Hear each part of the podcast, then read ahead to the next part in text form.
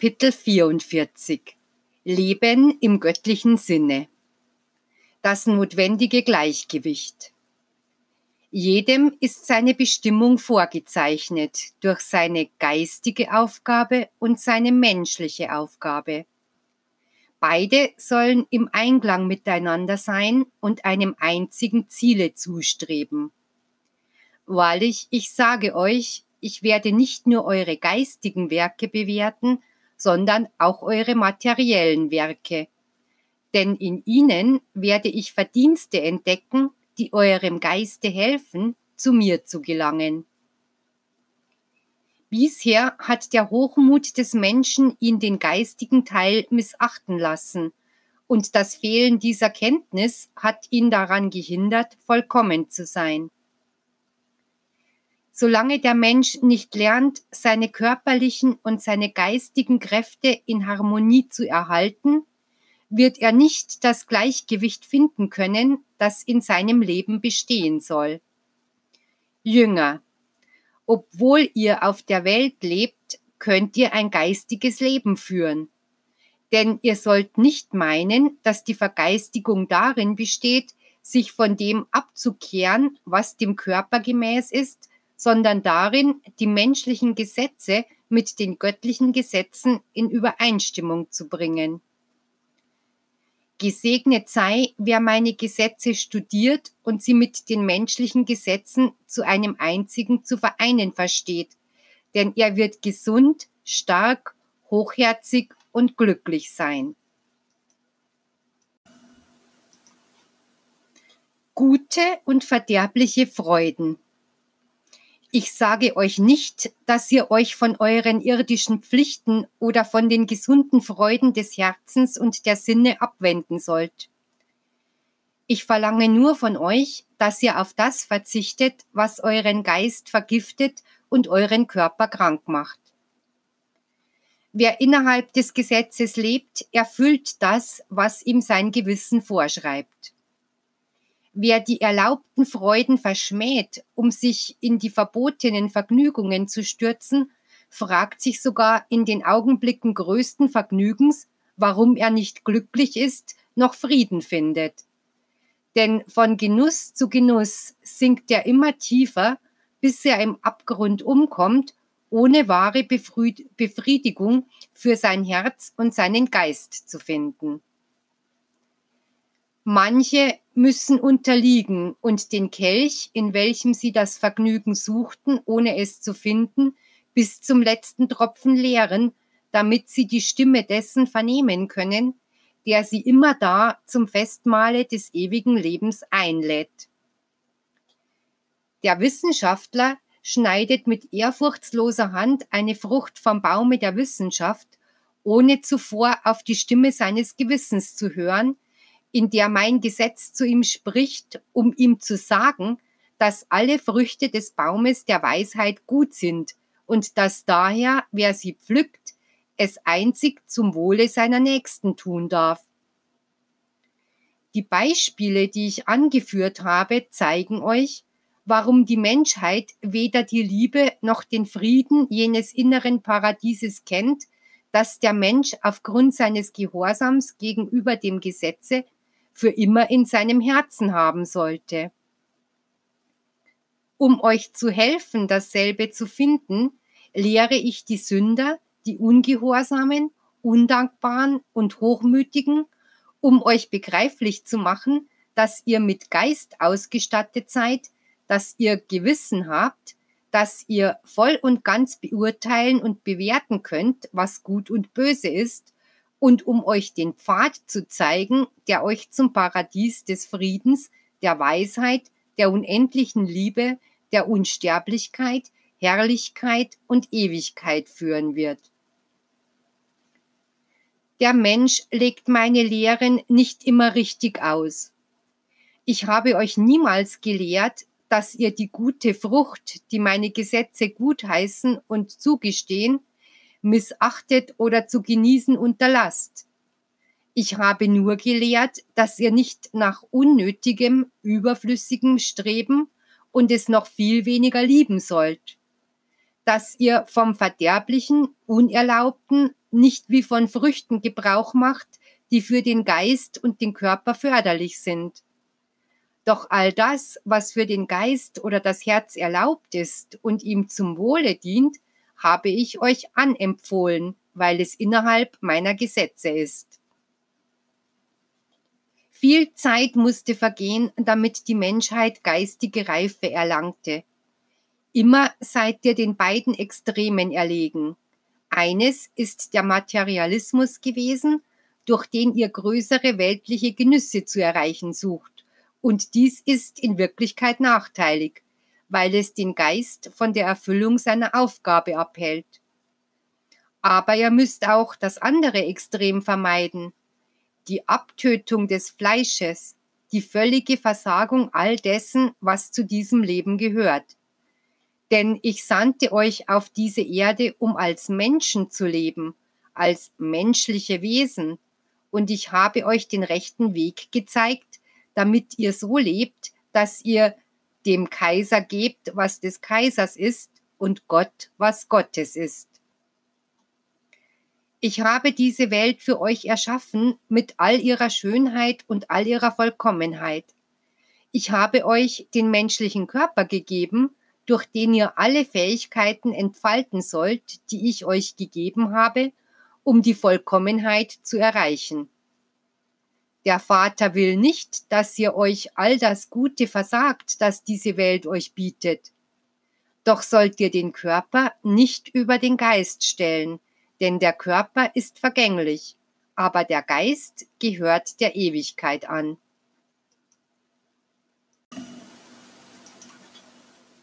Segensreicher und unseliger Reichtum.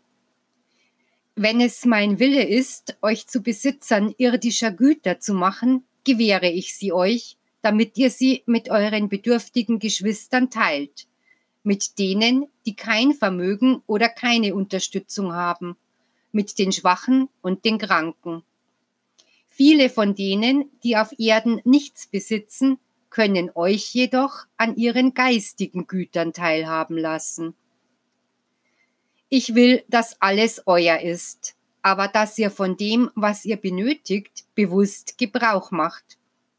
Dass ihr geistig reich zu sein versteht und im materiellen vieles besitzen könnt, wenn ihr guten Gebrauch davon macht und dem einen wie dem anderen seinen wahren Wert und Rang gibt.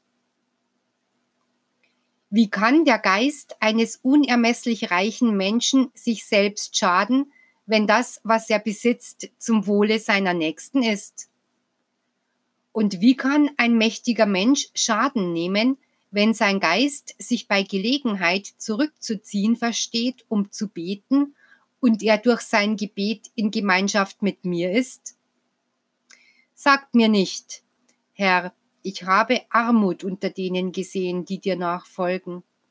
Bei denen jedoch, die sich nicht einmal mehr an dich erinnern, noch deinen Namen aussprechen, sehe ich Überfluss, Vergnügungen und Genüsse. Mein Volk soll diese Fälle nicht als einen Beweis dafür ansehen, dass der, der mir nachfolgt, zwangsläufig arm sein muss auf der Welt. Doch ich sage euch, dass der Friede, den die haben, die hier zuhören und einen Teil ihres Lebens darauf verwenden, Gutes zu tun, jene nicht kennen, die ihr so sehr beneidet, noch könnten sie ihn mit all ihrem Reichtum erlangen. Manche verstehen es, die Güter der Welt und die des Geistes gleichzeitig zu besitzen. Anderen werden jene der Welt nicht zuteil, weil sie die des Geistes vergessen, und wieder andere sind nur an denen der Welt interessiert, weil sie meinen, dass die göttlichen Gesetze ein Feind der irdischen Reichtümer sind. Güter sind und bleiben Güter, doch nicht alle wissen, sie recht anzuwenden. Auch sollt ihr wissen, dass nicht alles von dem, was viele besitzen, ich ihnen gegeben habe. Manche haben das, was sie von mir empfangen haben, als Ausgleich, so wie es andere gibt, die alles, was sie besitzen, gestohlen haben. Der beste Beweis, den die Menschen über ihre Pflichterfüllung im Leben erhalten können, ist der Friede des Geistes, nicht das Klimpern der Münzen. Wenn ich euch sage, bittet, so wird euch gegeben, bittet ihr mich um irdisches. Doch wahrlich, um wie wenig bittet ihr mich? Bittet mich vor allem um all das, was zum Wohle eures Geistes ist. Sammelt keine Schätze auf Erden, denn hier gibt es Diebe. Sammelt Schätze im Reiche des Vaters, denn dort wird euer Vermögen sicher sein, und es wird der Beglückung und dem Frieden eures Geistes dienen.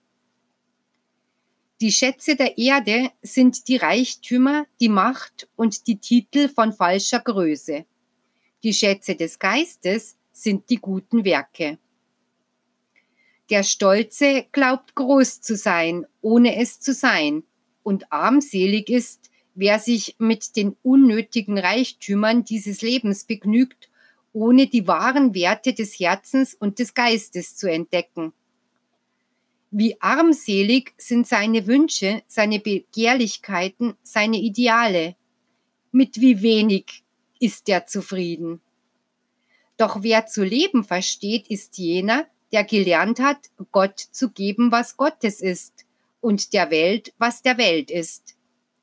Jener, der sich im Schoße der Natur zu erquicken versteht, ohne zu einem Sklaven der Materie zu werden. Der weiß zu leben und selbst wenn er dem Anschein nach nichts besitzt, ist er Herr der Güter dieses Lebens und ist auf dem Wege, die Schätze des Gottesreiches zu besitzen. Das Gesetz des Gebens. Wenn die Menschen Glauben an mein Wort hätten, mich in ihren Herzen tragen würden, hätten sie immer jenen Satz von mir gegenwärtig, den ich einmal den Scharen sagte, die mir zuhörten. Wahrlich, ich sage euch, selbst wenn ihr nur ein Glas Wasser reicht, wird dies nicht ohne Belohnung bleiben. Doch die Menschen denken, wenn sie etwas geben und nichts dafür zurückbekommen, dann bewahren sie das, was sie besitzen, indem sie es für sich allein behalten. Jetzt sage ich euch, dass es in meiner Gerechtigkeit einen vollkommenen Ausgleich gibt, damit ihr niemals etwas von dem wegzugeben fürchtet, was ihr besitzt. Seht ihr jene Menschen, die Schätze sammeln und anhäufen und niemanden an ihrem Besitz teilhaben lassen? Jene Menschen tragen einen toten Geist in sich. Jene dagegen, die bis zum letzten Hauch ihres Daseins sich der Aufgabe gewidmet haben, ihrem Nächsten alles zu geben, was sie besitzen, bis sie sich in ihrer letzten Stunde allein, verlassen und arm sahen, diese sind immer vom Lichte des Glaubens geführt worden, das ihnen in der Ferne die Nähe des gelobten Landes gezeigt hat, wo sie meine Liebe erwartet um ihnen einen Ausgleich für all ihre Werke zu geben. Kommt herbei, damit ich euch zum wahren Leben auferwecke und euch daran erinnere, dass ihr erschaffen wurdet, um zu geben. Aber solange ihr nicht wisst, was ihr in euch tragt, wird es euch unmöglich sein, dem zu geben, der dessen bedarf. Seht, wie alles, was euch umgibt, den Auftrag erfüllt zu geben. Die Elemente, die Sterne, die Wesen, die Pflanzen, die Blumen und die Vögel. Alles, vom größten bis zum nicht mehr wahrnehmbaren, hat die Fähigkeit und die Bestimmung zu geben. Warum macht ihr eine Ausnahme, obwohl ihr am meisten mit der göttlichen Gnade zu lieben ausgestattet seid? Wie sehr müsst ihr noch an Weisheit, an Liebe, an Tugend und Können zunehmen, damit ihr Licht seid auf dem Wege eurer jüngeren Geschwister. Welch hohe und schöne Bestimmung hat euch euer Vater zugedacht. Die Erfüllung der Pflichten und Aufgaben. In der dritten Zeit wird meine geistige Lehre dem Geist die Freiheit geben, seine Flügel auszubreiten und sich zum Vater zu erheben, um ihm die wahre Anbetung darzubringen. Doch auch der Mensch als menschliches Wesen hat dem Schöpfer einen Gottesdienst darzubringen. Und dieser Tribut besteht in der Erfüllung seiner Pflichten auf Erden, indem er die menschlichen Gesetze befolgt, in seinen Handlungen Moral und gutes Urteilsvermögen zeigt und die Pflichten als Vater, Kind, Bruder, Freund, Herr und Knecht erfüllt. Wer auf diese Weise lebt, wird mich auf Erden ehren und wird es ermöglichen, dass sein Geist sich aufschwingt, um mich zu verherrlichen. Wer der Last seiner Aufgabe ausweicht, wer den rechten Weg verlässt oder die Verpflichtungen außer Acht lässt, die sein Geist mir gegenüber eingegangen ist, um stattdessen Verpflichtungen nach seinem Geschmack oder Willen zu übernehmen, der wird keinen wahren Frieden in seinem Herzen haben können, da sein Geist niemals zufrieden und ruhig sein wird. Es sind jene, die immer zu Vergnügungen suchen, um ihre Pein und ihre Ruhelosigkeit zu vergessen, indem sie sich durch falsche Freuden und flüchtige Befriedigungen betrügen. Ich lasse sie ihren Weg gehen, weil ich weiß, dass sie auch wenn sie sich heute entfernen, mich vergessen und mich sogar leugnen, bald die Bedeutungslosigkeit der Reichtümer, der Titel, der Vergnügungen und Ehrungen der Welt begreifen werden, wenn die Wirklichkeit sie aus ihrem Traum von Größe auf Erden aufweckt, wenn der Mensch sich der geistigen Wahrheit, der Ewigkeit, der göttlichen Gerechtigkeit stellen muss, denen niemand entkommen kann. Niemandem ist dies unbekannt, da ihr alle einen Geist besitzt, der euch durch die Gabe des Ahnungsvermögens die Wirklichkeit eures Lebens offenbart.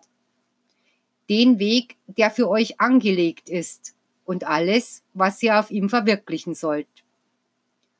Aber ihr wollt euch unbedingt von jedem geistigen Gelöbnis entbinden, um euch frei zu fühlen und als Herren eures Lebens.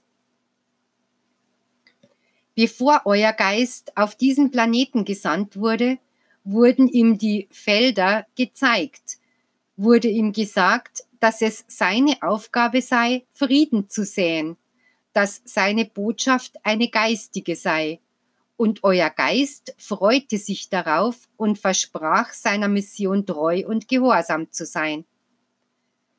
Warum fürchtet ihr euch jetzt zu säen Weshalb fühlt ihr euch jetzt unwürdig oder unfähig dazu, die Arbeit durchzuführen, die euren Geist so sehr erfreute, als sie ihm aufgetragen wurde?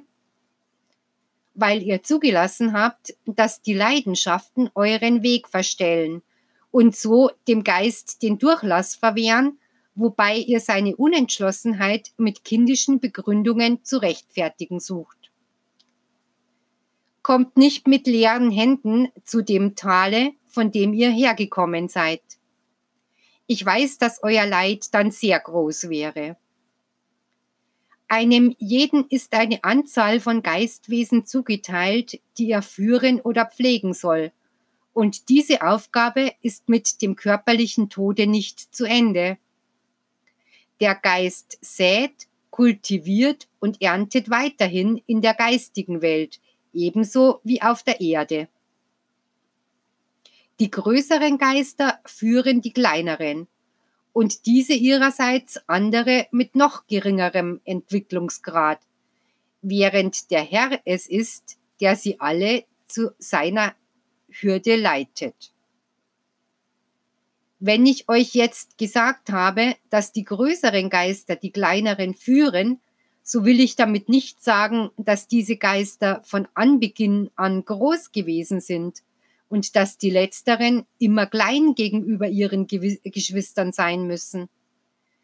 Diejenigen, die jetzt groß sind, sind dies, weil sie sich aufwärts entwickelt und entfaltet haben, in der Erfüllung der edlen Aufgabe, jene zu lieben, ihnen zu dienen und beizustehen, die diesen geistigen Entwicklungsgrad noch nicht erreicht haben, die noch schwach sind, jene, die sich verirrt haben und jene, die leiden. die heute noch klein sind, werden morgen groß sein, aufgrund ihrer Beharrlichkeit auf dem Entwicklungswege.